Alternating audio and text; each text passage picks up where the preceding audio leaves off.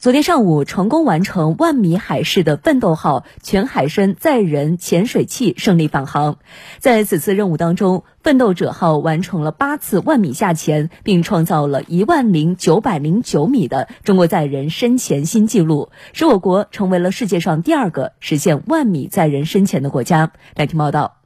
奋斗者号载人潜水器在十一月十号顺利下潜至地球海洋最深处，在太平洋马里亚纳海沟成功坐底，坐底深度一万零九百零九米，创造了中国载人深潜的新纪录。紧接着，在十一月十三号，奋斗者号载人潜水器和由中央广播电视总台牵头，联合多家机构研制的深海视频着陆器“沧海号”及“凌云号”在马里亚纳海沟开展联合作业。实现了全球首次万米洋底的电视直播。经过十九号的复合科考作业能力后，我国奋斗者号载人潜水器与沧海号着陆器于北京时间十一月二十号通过了现场专家组验收。